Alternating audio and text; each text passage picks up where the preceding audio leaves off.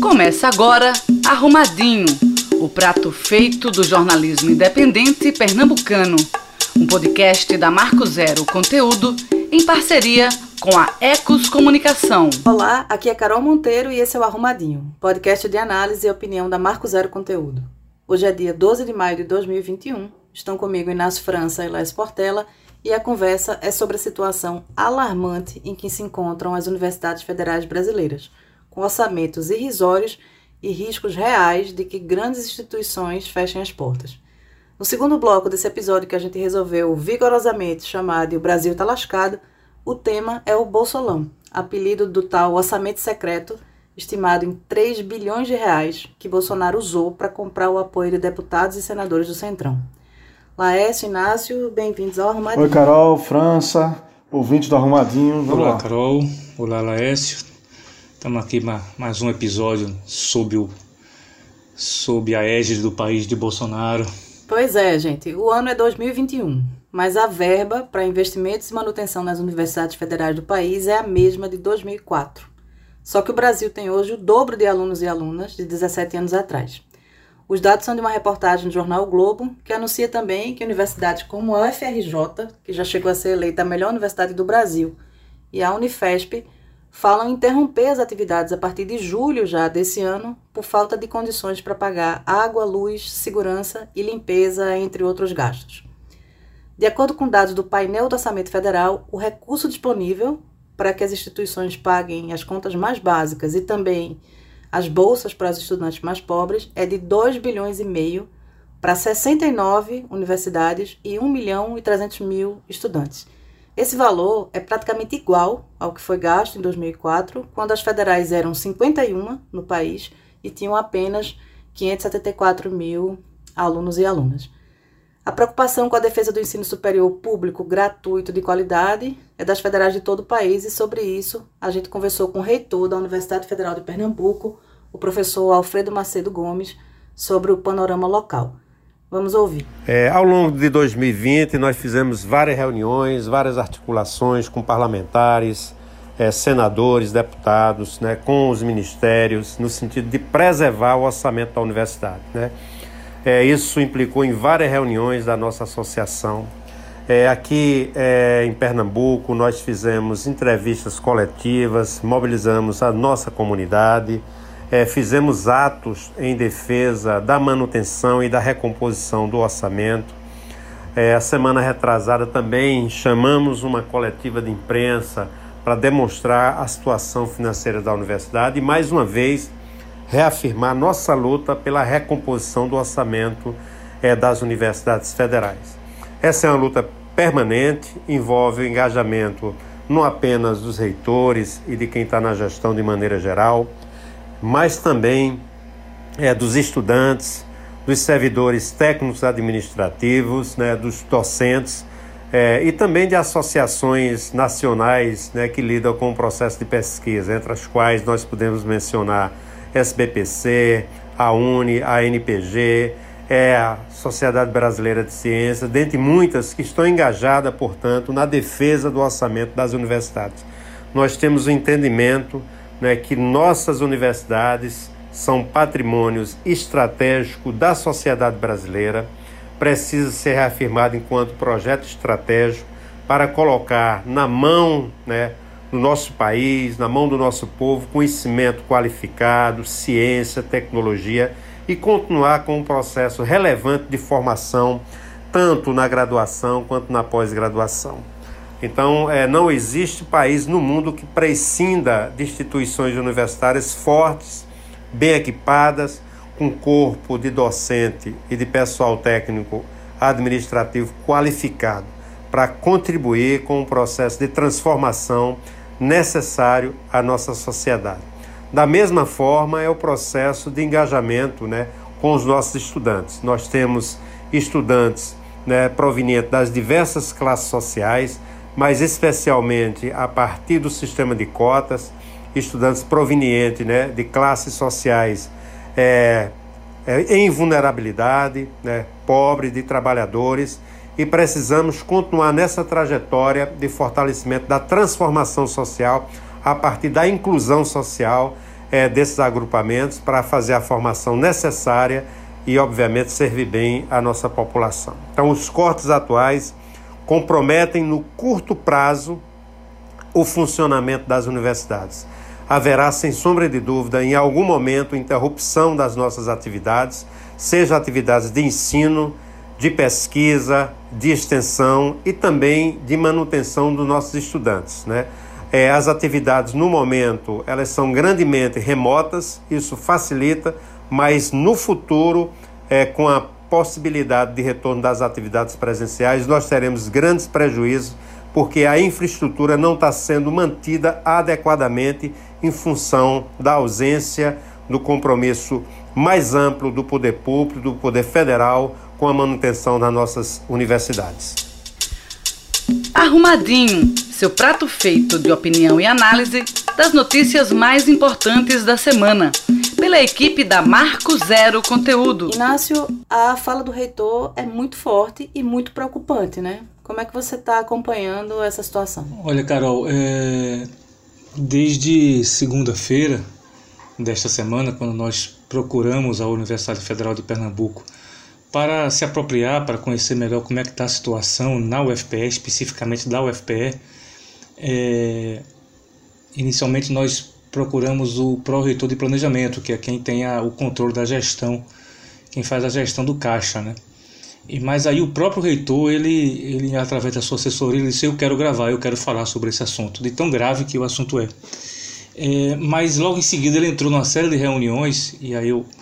É, e só nós, é, foram dois dias de reuniões, tanto com a equipe dele, com, com o pessoal da área de planejamento, da área de, de finanças, quanto com fornecedores empresas terceirizadas, é, é, fornecedores, prestadores de, de serviço, tentando negociar, tentando jogar para diante uma dívida aqui, uma dívida acolá, tentando distribuir, fazer remanejamento de pagamentos para poder ganhar tempo, ganhar tempo e adiar ao máximo é, uma eventual paralisação de atividades. É, é um negócio chocante assim, você ter um, um, um reitor de uma das mais importantes universidades do Nordeste é, no momento que o, ele devia estar preocupado, assim, as suas atividades deviam estar muito focadas em dialogar com pesquisadores sobre a questão da pandemia. É, o, o, futuro da universidade ele está discutindo é, como não fechar as portas. Então, então é, é, é, muito, é muito dramática a situação, é muito angustiante saber disso. É, pra você ter ideia, já que você falou dos números nacionais, eu vou falar de alguns números locais. É, o, o, orçamento da UFPE para esse ano está na casa de 130 milhões de reais. É, em 2011, ou seja, 10 anos atrás, o orçamento era 131 milhões de reais, uns 500 mil a mais. Eu estou arredondando né, as, as cifras. Mas em 2020, por exemplo, ela chegou a receber 161 milhões de reais do Ministério da Educação. É, você veja que é uma, uma diferença grande aí, ou seja, a UFPE cresceu, tem mais cursos, tem mais campos e tem muito menos recursos. E desses 130 milhões deste ano, 130,6 milhões desse ano, é, só 56 estão no caixa da UFPE, estão à disposição da UFPE, ou ela já usou ou está à disposição dela na conta da UFPE. A maior parte, 74 milhões, 57%, podem ser liberados ou não. Pode ser liberados ou não, está no orçamento, mas depende da boa vontade do Congresso Nacional. O mesmo Congresso Nacional que a gente vai falar no segundo bloco, que se beneficia, né? não o Congresso em si, mas a parte governista do Congresso que se beneficia do, é, de 3 bilhões de emendas secretas e tal. Então é um negócio dramático, surreal estar tá vivendo isso. É um negócio surreal a Universidade Federal de Pernambuco está vivendo uma situação dessa. Acredito que, é, é, pela fala do reitor, é, que acho que as coisas só não fecharam as portas ainda por conta do ensino remoto. Que a maior parte dos alunos ainda está no ensino remoto. Mas já há notícias de empresas de vigilância, principalmente empresas de segurança, é, que estão demitindo funcionários porque não estão recebendo aquilo que deviam ter recebido, aquilo que diz o contrato, é, estão recebendo apenas uma parte para manter um, uma, uma vigilância mínima ali na, na, nos prédios e tal. É, em alguns lugares chaves, né, onde é mais, onde tem coisas, objetos, equipamentos mais valiosos. É, mas os, os, cortes eles já estão acontecendo, ou pelo menos os remanejamentos de pagamentos, o, o, o, uma distribuição de pagamentos que, podiam, que deveriam ser pagos de uma vez só, porque os contratos estão, estão sendo pagos de forma parcelada. Então, é, esse corte já, esses cortes já começaram e a situação é, é muito trágica. É, eu tenho uma memória assim afetiva muito forte, né, com a UFPE. Eu fui aluna da UFPE toda a minha vida assim do, do ensino superior. Eu fiz a graduação, eu fiz especialização, mestrado e doutorado na UFPE. E eu entrei em 1995. Estou até aqui já entregando um pouco da minha idade para os ouvintes do Arrumadinho. Mas eu entrei em 1995, ou seja, governo de Fernando Henrique Cardoso, né? Para a primeira a graduação, né, que, que eu fiz, que é a graduação em jornalismo, saí em 99. E naquele período, final dos anos 90, o Centro de Artes e Comunicação ali era decadente, sabe? Obviamente existia um clima, né, de uma efervescência intelectual, né, da juventude e cultural, e já havia todo, né, todo aquele aquele imaginário em relação ao CAC, né, o Centro de Artes e Comunicação, e eu amei o meu curso, eu fui muito feliz nesses quatro anos lá, mas pensando direitinho, né, retrospectivamente, havia um sucateamento grande da universidade, havia, enfim, os ambientes físicos, né, inclusive banheiro, tudo isso era tudo muito, é, muito ruim, né, também laboratórios, equipamentos, existia assim uma, uma deficiência, né, nesse sentido que era perceptível. E aí eu me formei em 99, fui trabalhar, passei 10 anos assim em redação, sem pensar em voltar para a universidade, e eu voltei em 2009 para fazer uma especialização no curso de design também lá no Centro de Artes e Comunicação. E eu me lembro de 10 anos depois voltar para uma outra instituição. Né? Eu voltei para uma UFPE reformada para um UFPE com laboratórios e equipamentos muito mais modernos, com recursos, com pesquisa, com bolsas. Né? Então, tinha bolsas para grande parte dos alunos que passavam no mestrado, bolsas para doutorado, intercâmbios, né? várias possibilidades de você fazer intercâmbio. E de 2009 em diante eu fiquei especialização, mestrado, doutorado, fiquei na UFPE até 2017. Né? Saí de lá como aluna pela última vez em 2017 com a conclusão do doutorado.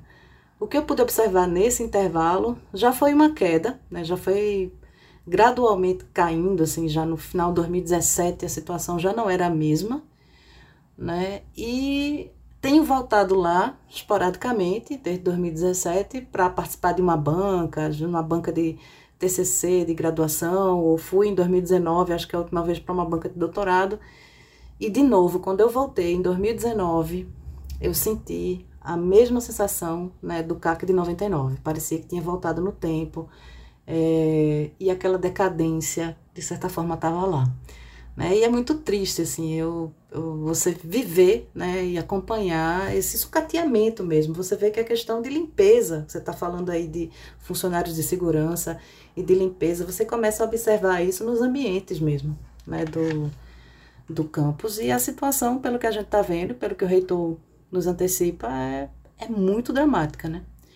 Eu queria chamar Laércio para conversa e saber, Laércio, o que é está por trás disso, o que é que você acha que, que motiva né, essa perseguição do governo Bolsonaro às universidades e que futuro você enxerga para o ensino superior aqui no Brasil? Ô Carol, queria é, começar aqui pegando o gancho aí da tua fala, da tua experiência pessoal que você estava relatando aí, tua experiência no CAC. Centro de Artes e Comunicação da UFPE. Eu também entrei nos anos 90, no começo dos anos 90, na, na Federal, no curso Ciências Sociais, em 1990 ali, e também tinha essa mesma impressão sua, assim, de decadência, até de uma, de uma universidade meio que abandonada mesmo, assim. O número de alunos bem menor, é, a estrutura física é, muito degradada.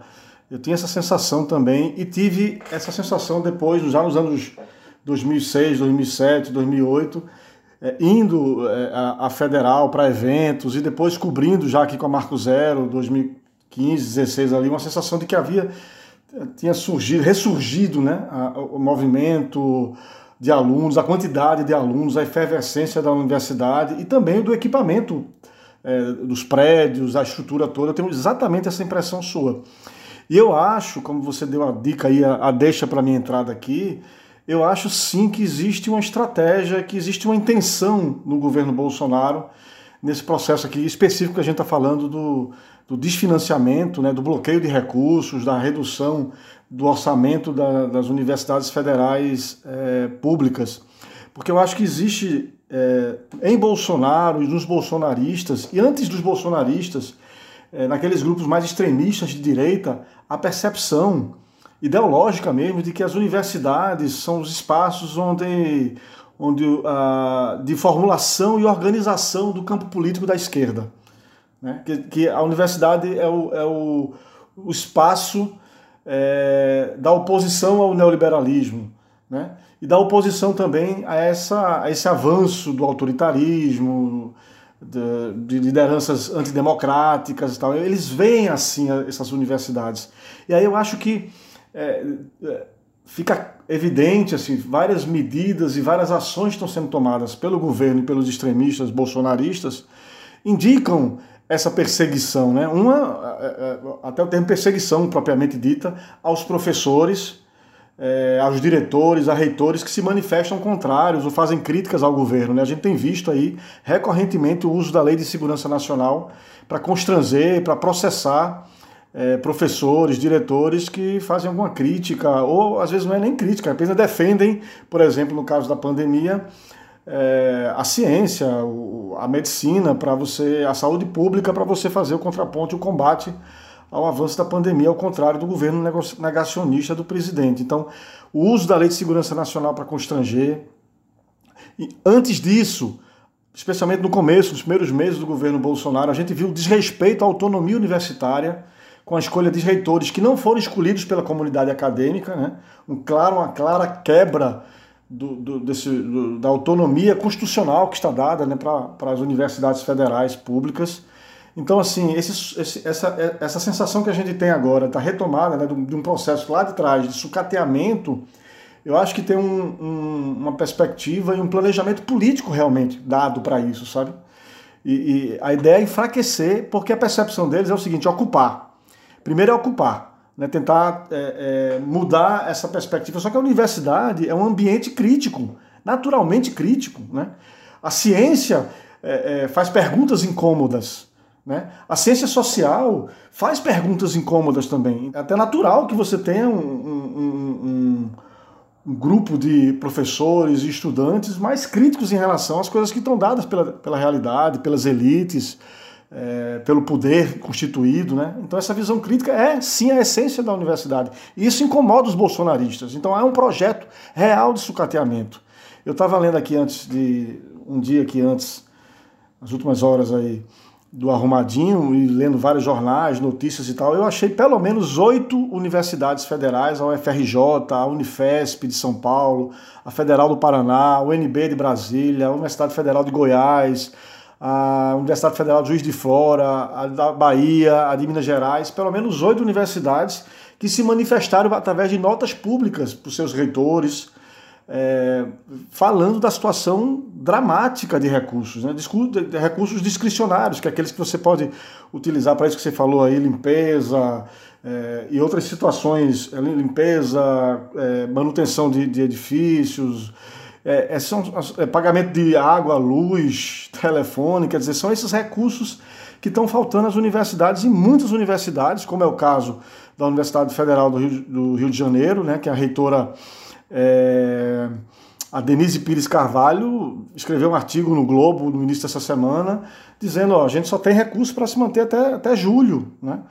É, e aí é, é, importante dizer que esse sucateamento das universidades eles atingem especialmente toda a política de inclusão e de diversidade que vinha sendo implantada no Brasil, pelo menos nos governos ali, Lula, Dilma, né, há alguns anos atrás, antes do golpe é, jurídico, midiático e parlamentar de, 1900, de 2016.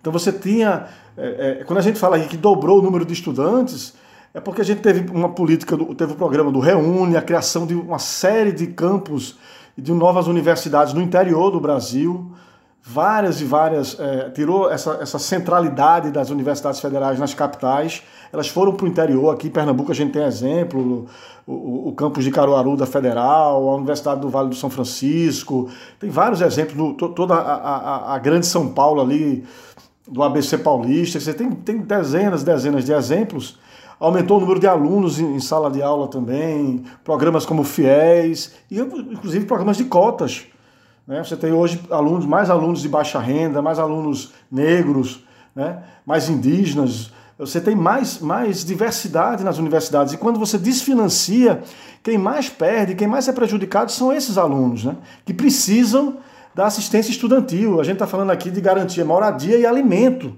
Quando você tira moradia, o direito à moradia, é, que é como se usa, a maior parte dos estudantes usa esses recursos da assistência estudantil, foram cortados ou estão bloqueados 180 milhões para assistência estudantil nesse, nesse, nesse ano. Então, é, esses estudantes que entraram e que estavam começando o processo de, de democratização do acesso ao ensino público de qualidade no Brasil estão sendo os maiores prejudicados. Eles estão perdendo, eles estão deixando é, as universidades que passam a ser espaços de uma elite. Né? Eu, eu queria dar um único detalhe para finalizar. Ah. Ele, eles voltam a ser espaço de uma Exatamente. elite, né, Porque quando a gente entrou ali nos anos 90, era isso, o perfil do, dos meus colegas e tal, era classe média, média alta, e a gente não tinha essa diversidade realmente que as universidades federais conseguiram, né, nos últimos anos com esses programas de completo. Não, e, e, outra outra questão importante é, para finalizar aqui essa primeira intervenção, é a questão também da ciência, né? especialmente da saúde pública. As universidades federais têm um papel fundamental. Lembrar que as universidades federais estão, estão é, é, no âmbito das universidades federais, 55 hospitais é, públicos federais, né? universitários, né? que formam médicos, enfermeiras, todo o pessoal de saúde pública e que são fundamentais para a ciência e para a saúde, para o sistema único de saúde no Brasil. E eles estão cumprindo um papel fundamental agora. A, a, a reitora Denise Pires Carvalho, lá da UFRJ, que disse que, que, pode fechar as portas da universidade agora em julho, por exemplo, ela cita o caso do Hospital Universitário Clementino Fraga Filho, o, o, o hospital ligado ao UFRJ, que abriu, instalou um novo CTI, e, e, e ampliou para 100 leitos de enfermaria para tratar pacientes da Covid-19. Quer dizer, esse atendimento está tá compromissado. Eles também lá na UFRJ, no, no, no Clementino Fraga, estão disponibilizaram testes moleculares do, daquele RT-PCR. Aliás, como o Hospital das Clínicas, das Clínicas aqui também, na, da UFPE. Então, assim, você está prejudicando, inclusive, o que hoje é a maior prioridade da, da política pública, ou deveria ser, né? Desculpa, deveria ser a maior prioridade da, política pública brasileira, que é o combate à, à, à Covid-19. Desfinanciar os, esses, essas, essas universidades é comprometer, inclusive, o combate à Covid-19 no Brasil.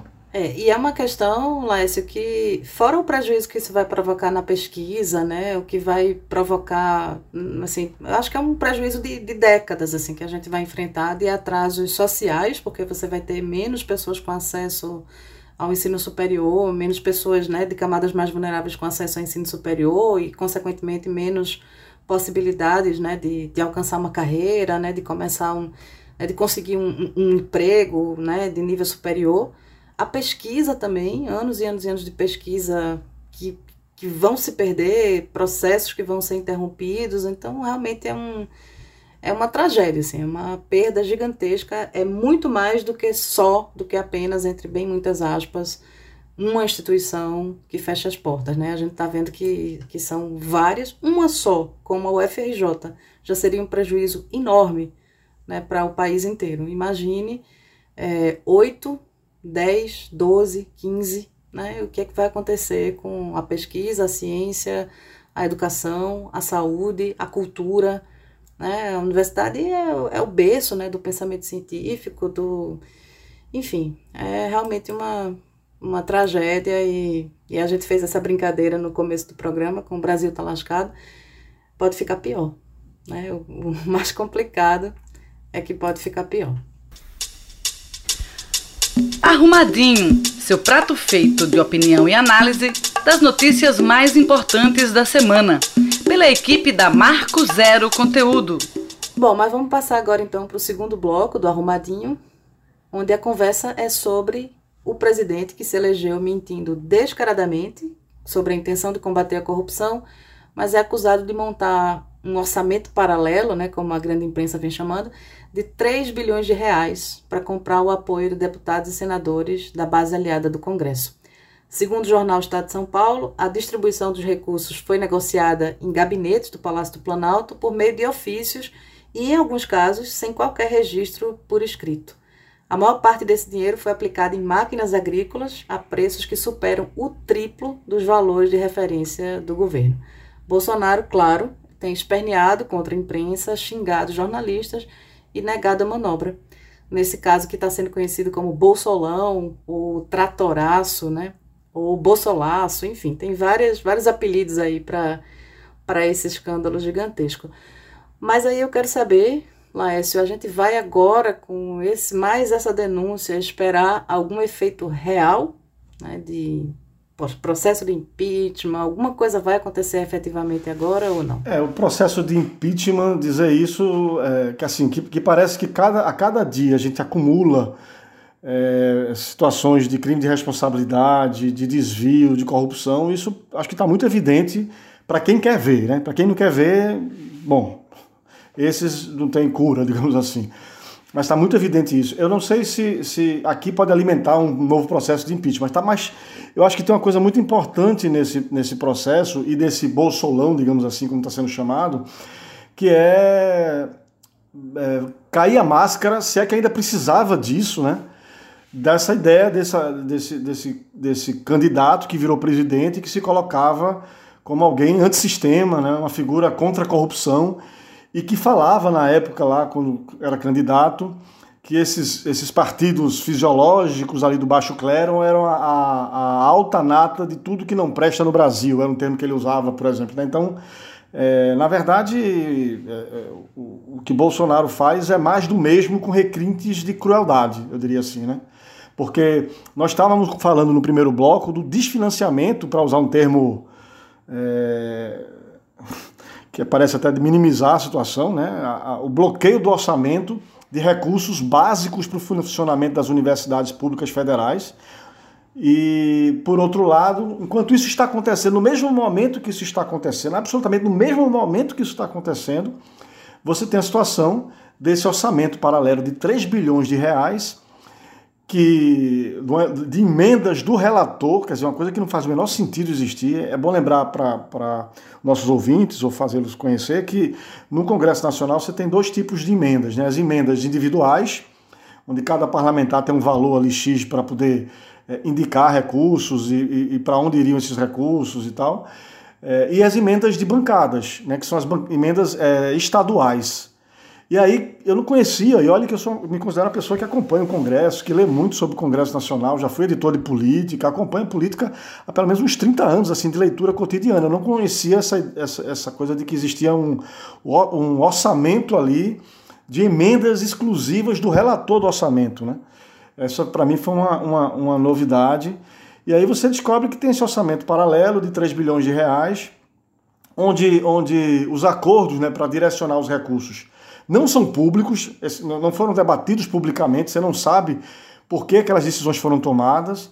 E a distribuição desses valores entre os parlamentares não é equânime, quer dizer, é, são beneficiados pelo levantamento que foi feito pelo jornal Estado de São Paulo, é, que, que, publicou o material, descobriu os ofícios, teve acesso aos ofícios dos parlamentares ao Ministério da, do Desenvolvimento Regional, é, determinando para onde iriam esses recursos mostra que assim os, os parlamentares, todos os parlamentares que até agora foram beneficiados com esses recursos, a maior parte, todos não, mas a maior parte deles, são aqueles que apoiam o governo. E veja, esses desembolsos, esse processo todo de discussão do orçamento se deu desse orçamento paralelo justamente quando se estava é, discutindo a eleição para o presidente da Câmara e o presidente do Senado. E não é por acaso, não parece que seja por acaso, que os candidatos de Bolsonaro, Arthur Lira na Câmara e o Rodrigo Pacheco no Senado se elegeram. Né? Aqui tem uma clara relação do Bolsonaro com o Centrão, com aqueles partidos mais fisiológicos é, do Congresso Nacional. E, e, então eu acho que assim o saldo político é mais um tijolo ou, ou um muro que cai no discurso de Bolsonaro. Isso agora pode ser é, minimizado, né? a população não está não, não tá atenta para isso, esse não virar um debate público, mas eu tenho certeza que os opositores, os candidatos de oposição à, à, à reeleição de Bolsonaro vão trazer esse tema é, muito fortemente. Como vão trazer as rachadinhas, como vão trazer as relações do presidente é, com as milícias, com a, da família do presidente, com, com os milicianos que foram condecorados pelos seus filhos na Assembleia e na Câmara de Vereadores do Rio de Janeiro. Então, eu acho que é mais um instrumento para desconstruir é, é, essa imagem anticorrupção, antissistema de, de Bolsonaro. Eu, eu tem uma, coisa, eu estava estudando um pouquinho, tentando entender essa coisa das emendas parlamentares, e aí estava vendo que quando Bolsonaro ele tomou posse, em 2019, com aquele discurso de que não ia fazer, não ia leiloar o governo, botar cargos, distribuir cargos, distribuir verbas e tal, em 2019, ele tentou, de vez de negociar os recursos e fazer negociações com as bancadas é, dos estados, como é a tradição, inclusive as, as, emendas parlamentares são de bancadas dos estados, porque os, os, isso força os deputados, os senadores discutirem entre eles, é, a partir de um teto ali, para onde vão esses recursos nos seus estados é, o Bolsonaro em 2019 tentou fazer uma relação direta, não com as bancadas partidárias ou, estaduais, mas com as bancadas é, da bala, a bancada da Bíblia, as, as bancadas é, por temas temáticos, né? e aquelas mais conservadoras, obviamente, com prioridades ali. Então, é, isso acabou não dando, não dando certo, houve uma reação e, e, a pressão muito forte do Congresso. Né? E aí Bolsonaro acaba compondo ali em 2020, no primeiro semestre de 2020, justamente com a pressão do impeachment, de, de vários, vários, vários pedidos de impeachment que vão surgindo no Congresso Nacional, e ele tinha um, um opositor na presidência da Câmara, que era o Rodrigo Maia, ele se vê, ele se vê ali, é, decide né, fazer esse acordão aí com o Centrão, e aí muda a tática de relação do, do orçamento, é, e começa a entregar cargos, batendo recordes aí de entrega de cargos, e agora a gente sabe, descobre esse, é, mais esse, esse, esse, essa outra é, é, ação aí dele para o Centrão, que é esse orçamento é, paralelo. Eu espero, Carol, desgaste político, no mínimo desgaste político, e que mais pessoas saiam dessa barca furada, né? que é o governo Bolsonaro é, e o governo familiar de Bolsonaro. Né? Ainda tem alguém, Inácio, Ainda tem alguém, Inácio, nessa barca furada ou agora não dá mais nem para sustentar essa retórica de que pelo menos Bolsonaro é honesto? Porque isso é dito, né? A gente acha que é uma piada, a gente faz brincadeira e tudo, mas essas pessoas, algumas pessoas ainda sustentam esse discurso. Tem, ainda tem um monte de gente na barca, nessa barca furada. É, tem aquele pessoal que se agarra mesmo no carro e vai. Os militares, por exemplo, vão ficar nessa barca por um bom tempo, né? Porque eles têm é, é, é, um, é um salário a mais em cima do bom salário que eles já ganham, os oficiais principalmente. Agora, essa história do tratoraço, ou do tratolão, ou do bolsolão, tem vários nomes, é, é, é, esse, esse episódio é apenas o mais recente e talvez o mais recheado, o mais gordinho. É, afinal de contas, 3 bilhões para comprar deputado faz parecer o mensalão virar brincadeira de criança, né? Faz parecer os 200 mil que, que, que eram usados para comprar os votos favoráveis à emenda da reeleição no governo de Fernando Henrique um troco, troco do pão. É, mas é apenas o mais recente. E olha que nem acabou ainda, está só começando esse escândalo. Porque, por exemplo, não se chegou, por exemplo, não ganhou a mídia ainda, não está nas manchetes ainda, as informações relativas a quem é que está vendendo esses tratores. Quem são essas pessoas que estão. Quem são esses empresários que estão vendendo esses tratores? Qual é a relação deles com o governo? Eles doaram para a campanha? Quem é que está sendo beneficiado com isso aí? Qual é a porcentagem que fica com, com os empresários qual é a porcentagem que fica com o pessoal do ministério qual é a porcentagem que fica com o deputado? Tudo isso não apareceu ainda, mas vai aparecer. É, deve ter um cara de gente agora catando essas informações e tal, e buscando isso. É, só que não é só isso. Não é só isso. Tá na cara há muito tempo que a corrupção é generalizada no governo Bolsonaro. É, é generalizada e ela é pesada, ela é diferente. Ela é mais, ela, ela é mais sórdida do que. É, é, é menos disfarçada do que as outras. É, do que de outros governos e tal. Vou, vou, dar alguns exemplos. Esse outro episódio aí da segunda-feira, dos mil da picanha de 1.799 reais, é, ela não é escandalosa só por causa do preço, não. Além disso, além do preço, o churrasco que o presidente fez com essa picanha foi numa segunda-feira, pô. Dia de batente. Dia de presidente da República tá trabalhando. Aí ele fez um churrasco na segunda-feira. Diabo é isso, assim? Como é que isso não é questionado, né? É, e ele fez um churrasco no dia de segunda-feira para promover um produto de um negócio privado. Uma picanha privada. Ele faz a propaganda da picanha. Ele, ele, ele pousa ao lado do empresário lá que está fornecendo a carne, pousando ao lado da picanha. E quem. Tem a cara dele na embalagem da picanha. Não sei se você viu. Tem a cara dele é, na é, embalagem. É, exatamente. Da isso, isso deve dar uma diarreia danada. É, é, uma embalagem dessa não, não, não é coisa boa. Então, assim, é, é, o, ou seja, o, o cara está usando a estrutura da presidência da República, o cargo de presidente da República, para alavancar o negócio do empresário. Quem que pagou por essa picanha? Se foi o governo que pagou, se foi o Palácio do Planalto que pagou, é um escárnio, né? No meio que tem com tanta gente morrendo de, morrendo de fome, com a fome voltando, a fome já voltou, é, é, é uma sacanagem. É uma, é uma ironia, né? Agora, se foi doação, pior ainda. Pior ainda. Porque aí tá, é a escolhambação geral do cargo do presidente da República. Ele está doando, se o cara está doando, ele está levando quem em troca? O, o presidente está o presidente está levando quem em troca, se é uma doação? Por que, que ele está é, é, dando almoço grátis, esse empresário? Tem várias coisas que tem que se perguntar. O nome disso é corrupção. O nome disso é corrupção. Essa semana também teve um caso que passou batido, porque é tanta tanta porcaria que esse passou batido. Mas o ministro da Educação, assim, tava, tava nos portais, foi noticiado, mas sem, muita, sem muito alarde. O ministro da Educação, um pastor presbiteriano chamado Milton Ribeiro, para quem não sabe, esse é o nome do ministro da Educação. Ele usou o poder dele para travar uma investigação interna que já havia no Ministério da Educação contra a universidade de qual religião? Presbiteriana, em Londrina, no Paraná.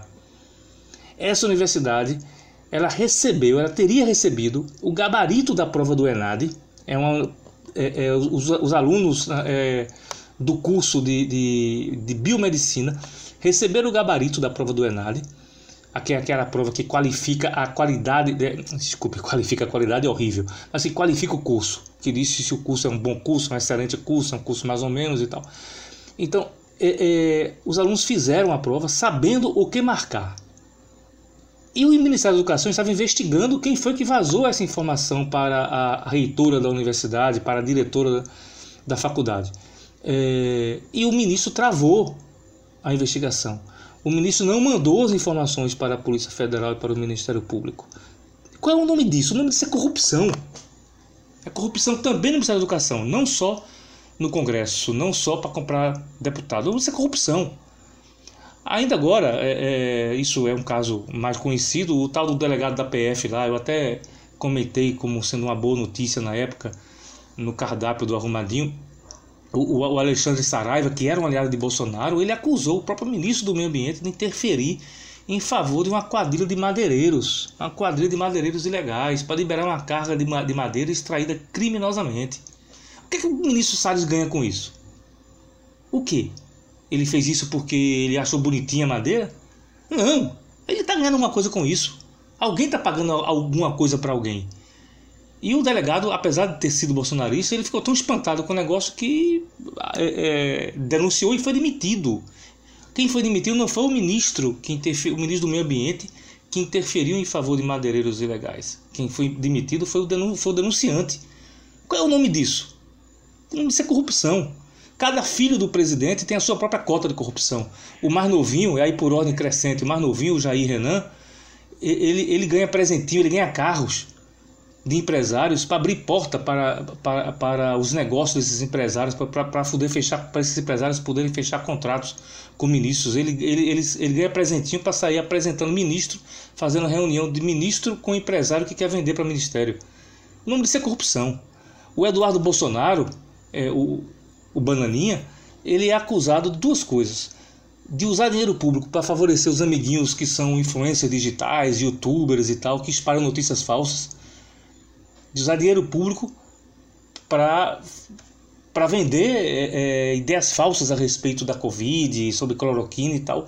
E ele é acusado de um negócio mais escuso ainda. Ele é acusado, ele está sendo investigado por arrumar um negócio de blindagem de carros, blindagem de carros da Polícia Federal, para um empresário americano que ajudou a financiar a invasão do Congresso. Ele está ele tá fazendo isso por quê? Ele está fazendo isso por quê? Porque ele é bonzinho? Porque ele simpatizou com o cara? Porque ele gastou bonito a invasão do Congresso americano? Não. Alguém está ganhando alguma coisa com isso. O nome disso é corrupção, não tem outro nome. O Carlos lá, o Carlos Bolsonaro, que é o mais doido, o psicopata, ele é acusado de empregar funcionários fantasmas em seu gabinete de vereador do Rio. E se faz o que com o salário desses empresários, desses funcionários fantasmas? O salário é devolvido para a Assembleia, para a Câmara Municipal? Não, não é devolvido. Alguém fica com esse dinheiro. E o nome disso é corrupção. Eu não vou nem falar do Flávio Bolsonaro, que é o mais velho lá deles lá, o, o o da, o da Rachadinhas, que comprou uma mansão de 6 milhões de reais, é, que é mais ou menos o dinheiro mesmo da Rachadinhas, assim, é uma cara de pau, é corrupto, ladrão. Então, assim, é, é, essa história do, do Bolsonaro é só a, a face mais polpuda, a face mais, o, o episódio mais recheado, mais com maior valor, mas a corrupção é algo generalizado no governo Bolsonaro, é um governo de ladrões que está vivendo um pleno inferno astral, né, Inácio? A gente estava comentando aqui um pouco antes de começar essa gravação que é um inferno astral e a gente vai torcer para que ele continue firme, né, sobre essa família. Porque eles estão enfrentando essa, essa denúncia agora do, dos 3 bilhões de reais para comprar apoio do Congresso, é, CPI da Covid, né, nessa quarta-feira, o depoimento do Weingarten, né, o chefe da comunicação é, foi um depoimento muito conturbado. O Renan Calheiros deu voz de prisão a ele, porque ele estava ali descaradamente mentindo né, para a CPI, dizendo é, que, que, enfim, negando algumas informações e alguns fatos que a própria CPI comprovava que ele estava mentindo, e ele chegou a ter a prisão pedida por Renan Calheiros. É, então foi, foi super complicado o depoimento, muito ruim, eu acho, para Bolsonaro a repercussão do depoimento do chefe da comunicação, né, do, da presidência hoje na CPI da Covid. É, também, né, nessa quarta-feira, saiu o resultado de uma pesquisa, pesquisa Datafolha, que Lula lidera a corrida eleitoral em 2022 e tem, sim, teria 55% dos votos contra 32% de Bolsonaro no segundo turno. E aí não estranhe, né, se nos próximos dias aparecer alguma maluquice, mais alguma bizarrice, né, feita por Bolsonaro e seus filhos para desviar a atenção desse verdadeiro inferno astral, né? Então é Bolsolaço, é, CPI da Covid, chegando muito próximo ali do presidente e dos seus filhos. Por falar nisso, Flávio Bolsonaro invadiu a sessão da CPI, chamando Renan Calheiros de vagabundo e provocou a suspensão da sessão, enfim. É, então, assim, eles estão começando a ficar descontrolados, né? eles estão começando a perder assim, o rumo das coisas e as acusações, a, os escândalos começam a se acumular. Né? Não sei que efeito isso vai ter é, e onde isso vai chegar, mas realmente um inferno astral que a gente espera que se prolongue né? e que realmente reverbere de forma é, incisiva né? sobre ele, seu governo e ajude a abreviar esse sofrimento da gente pensar que ainda tem pelo menos mais, mais um ano aí de, de governo de Bolsonaro e sua família, né? Ouça agora o cardápio da semana. Bom, mas vamos agora passar para o cardápio da semana, né, que é aquele quadro do arrumadinho em que a cada semana um de nós escolhe um fato positivo do noticiário e uma notícia ruim. E aí, essa semana, o chefe aqui do cardápio foi Laércio Portela. O que é que você pegou aqui pra gente, Laércio?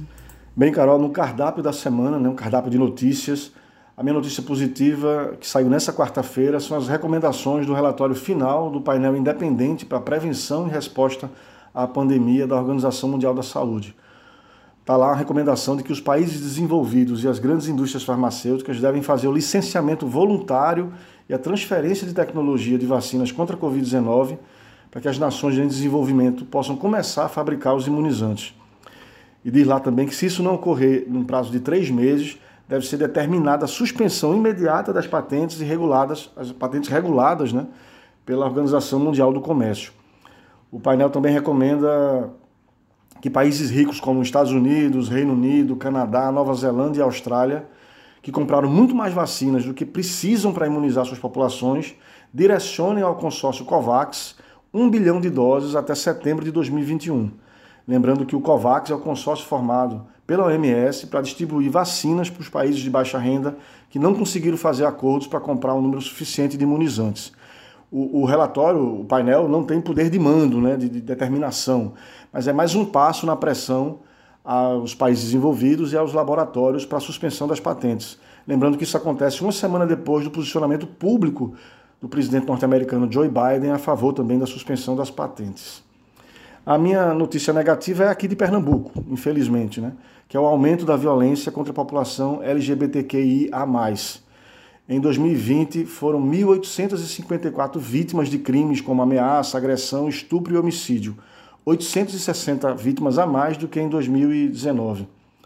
E 46% dessas vítimas, ou seja, 869 pessoas, eh, foram receberam violências, né, foram vítimas de violência dentro da casa onde moram, né? cometidas por parentes ou pessoas muito próximas. É, eu acho que esse dado tem muito a ver com a pandemia, né? onde as vítimas estão vivendo, dividindo ali a casa, o seu cotidiano de vida com o próprio agressor, né? por conta aí das medidas de isolamento, a necessidade do isolamento social também. É, os dados também revelam um aumento de número de estupros de 2019 a 2020, de 23 passaram para 48, e de homicídios, que pularam de 30 para 45. Isso tudo acontece, é muito, bom, muito importante dizer, no mesmo momento em que o orçamento para operacionalização e expansão da rede de apoio à atenção à população LGBT cai em Pernambuco. Em 2019 era, esse, era a rubrica orçamentária de R$ 176.500, isso passou para R$ 5.000 apenas em 2020. Além disso, o orçamento da Secretaria Executiva de Segmentos Sociais, que era de 21.312, não teve nenhum centavo em 2020. A secretaria é responsável por promover, coordenar, acompanhar e fortalecer as políticas públicas afirmativas. Então, são dados muito alarmantes e estão todos lá numa matéria feita, produzida por nosso repórter Kleber Nunes, no site da Marco Zero Conteúdo. Quem quiser ter mais informações sobre esse tema, sobre esse assunto, pode ir lá e ler o material. Está muito, muito bem escrito, muito bem é, fundamentado e é bom extremamente grave, né, esse aumento da violência. Então, era só um cardápio, mas Laércio fez mais um bloco aqui do Arrumadinho, então vai um bloco extra que discute a quebra da patente das vacinas e a violência contra a população LGBTQIA+. Vai um brinde nesse Arrumadinho de hoje. Mas agora a gente vai... Mas agora a gente vai realmente encerrar esse episódio com as dicas da quarentena. Hoje, quem vai dar a dica no ar sou eu, mas as dicas de Laércio e de Ignácio estão no Instagram, arroba Marco Zero Conteúdo. Vem aí, as dicas da quarentena. E aí, a minha dica é a quarta temporada do seriado O Conto da Aya, baseado na obra da escritora Margaret Atwood e que está disponível na Amazon, Paramount Plus e Globoplay. Na verdade, a minha dica não é a quarta temporada que foi lançada agora, né? Foi recente a quarta temporada, mas é claro que você precisa assistir as três primeiras para poder entender essa trama que é assustadora e fala de um futuro distópico em que extremistas religiosos derrubaram o governo americano e instalaram nos Estados Unidos um regime totalitário absolutamente misógino e repugnante.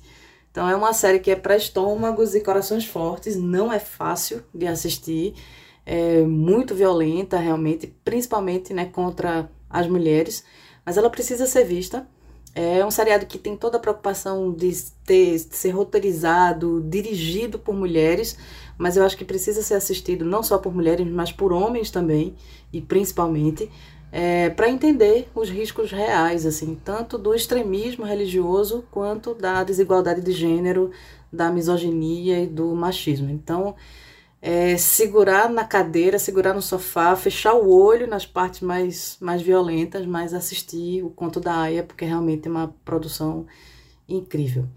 E como eu já falei, as dicas de Inácio de Laércio estão no arroba Marco Zero Conteúdo, que é o nosso perfil no Instagram, onde a gente quer que você comente também o episódio de hoje. E também queremos que você acesse www.marcozero.org para ler as matérias, né, para ler a matéria que Laércio se referiu agora há pouco no cardápio. E se puder, clica lá no botão assine para ajudar a Marco Zero a continuar produzindo conteúdo de qualidade, inclusive esse arrumadinho que se despede hoje por aqui, mas a gente se encontra novamente na semana que vem. Tchau, Inácio. Tchau, Laércio. Até mais, Carol. Até mais ouvintes. Você ouviu Arrumadinho, podcast da Marco Zero Conteúdo, em parceria com a Ecos Comunicação. Toda quinta-feira, duas da tarde.